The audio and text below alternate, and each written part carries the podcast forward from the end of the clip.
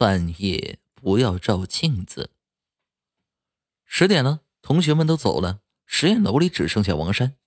王山看见地上有本杂志，顺手捡了起来。杂志里面掉出一张纸条，上面写着：“半夜千万不要照镜子，否则会招来鬼魂。”这是一本鬼魂网游杂志，里面的内容看得王山心惊肉跳。这时，门外走廊传来一阵脚步声，王山哆嗦了一下。捡起那张纸条和杂志，跑出了实验楼。王山清纯靓丽，能歌善舞，班上的女同学都出于嫉妒的不爱搭理他。同寝室的娟更是冷眼相待，只有班长经常找王山聊天。这一天晚自习后，王山回到寝室，看完书已经是十二点了。寝室里除了娟还在上网玩游戏，其他同学都睡了。王山拿着洗漱的东西朝洗手间走去。洗手间里灯光很暗。有一个白色睡衣的女生正在照镜子梳头，水一滴一滴的流下来。王山看不清楚她是谁，于是王山把目光转向墙上的镜子上。镜子里，王山看到的还是长长的头发，可从头发上滴下来的却不是水，而是血。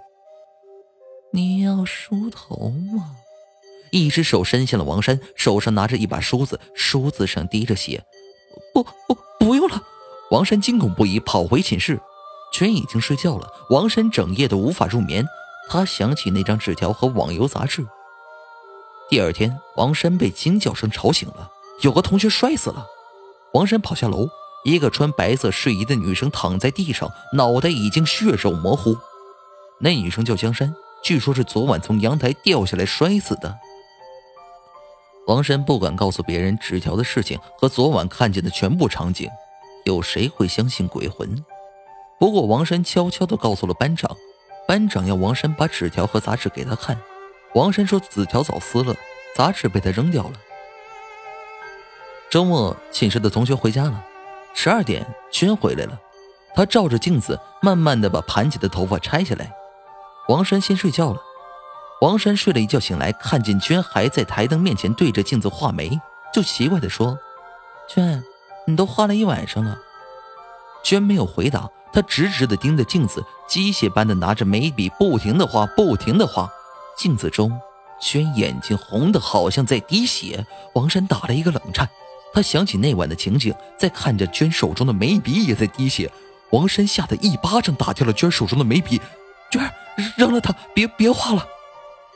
娟猛地转头冲向王山，她头发飘了起来。昏暗的灯光里，娟的脸色苍白，两只眼睛不停地滴着血。娟的双手迅速地伸向了王山的脖子。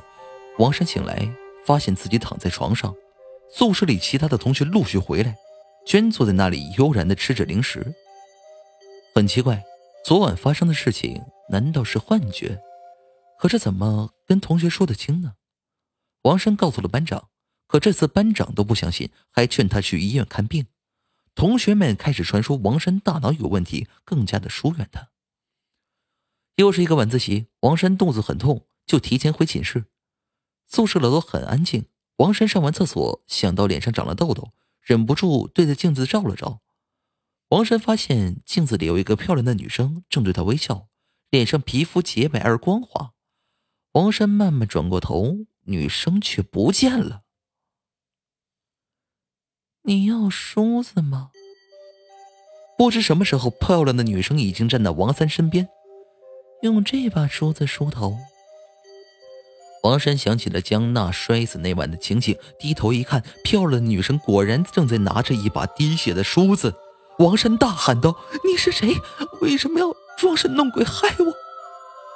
突然，漂亮女生的脸变得十分狰狞：“你太不听话了，我要教训你。”说完，就将王山往阳台拖去。他的力气特别大，王山被他拖到了阳台的边缘。这时，警察和同学冲了进来。警察扯下漂亮女生的装饰，居然是班长。班长和娟都被送去了医院。原来他俩在中学时就酷爱网络游戏，进大学后更加变本加厉。他们将现实生活中的喜怒哀乐在网游里得以发泄。前不久，他们一起进入了一个鬼魂游戏。游戏中可以用多种鬼魂折磨你所憎恨的人。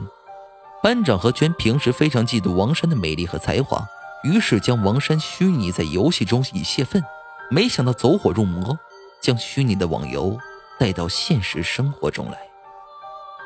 警察通过王山交来的杂志和纸条查出是班长所为。那天晚上，班长装鬼吓唬王山，王山正在上厕所，他看见班长卸妆，就质问班长为什么这么做。没想到班长还沉溺在虚拟网游的世界里，以为是小鬼阻碍他复仇，将江娜拖到阳台上推了下去。